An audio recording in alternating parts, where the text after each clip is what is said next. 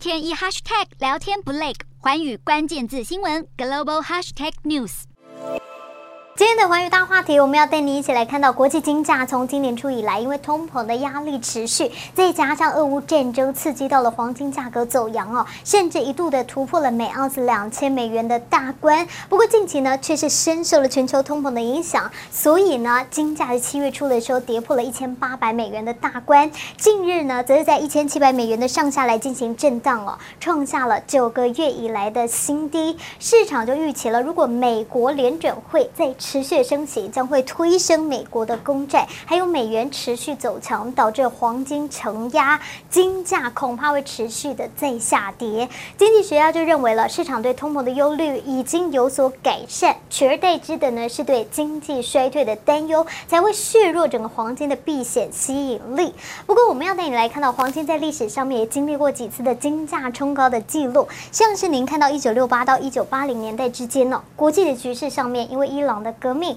苏俄战争而动荡，伊朗这边呢还暂停了石油的出口，导致了国际油价的升高。美国通膨飙涨，金价在当时候是暴涨了二十三倍之多，是黄金首次的大牛市。再来要看到的是二零零八年的时候，美国次贷危机的爆发，触发了全球金融危机，在恐慌预期的心理以及量化宽松政策的推动之下，投资人将资金转移到了黄金上面来，让二零一一年黄金。现货价突破了一千九百二十美元，而还要带你来看的是二零零六到二零一一年之间哦，中东地区因为冲突不断，第二次黎巴嫩战争、利比亚战争都接踵而来，伊斯兰。的极端组织 ISIS 也在这时候崛起了，地缘的政治局势很紧张，导致了金价也冲高。不过，二零一一年以后呢，我们要带您看到的是黄金持续的低迷长达了六年，直到二零一八年美中关系恶化，才又出现了转机。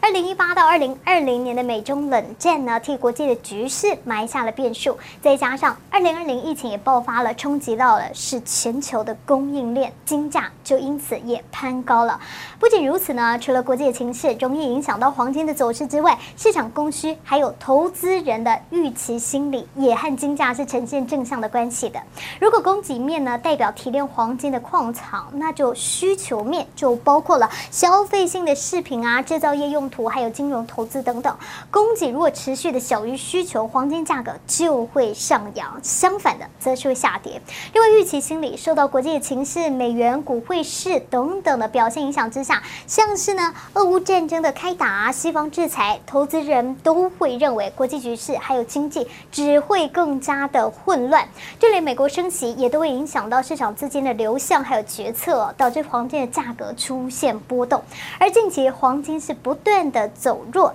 市场就好奇了，黄金可不可以再创新高呢？冲破两千美元的大关？专家就认为，未来美元恐怕不会再有大幅走升了，看好年底黄金仍然是有机。会达到每盎司两千零五十美元的，但是呢，也有分析师这边就指出了，除非美元暴跌，才有机会让金价逆势反弹，否则黄金短期之内恐怕只会维持低迷。Hello，大家好，我是寰宇新闻记者黄韵竹。国际上多的是您我不知道的事，轻松利用碎片化时间吸收最新的国际动态，立刻点选您关注的新闻议题关键字，只要一百八十秒，带您关注亚洲，放眼全球。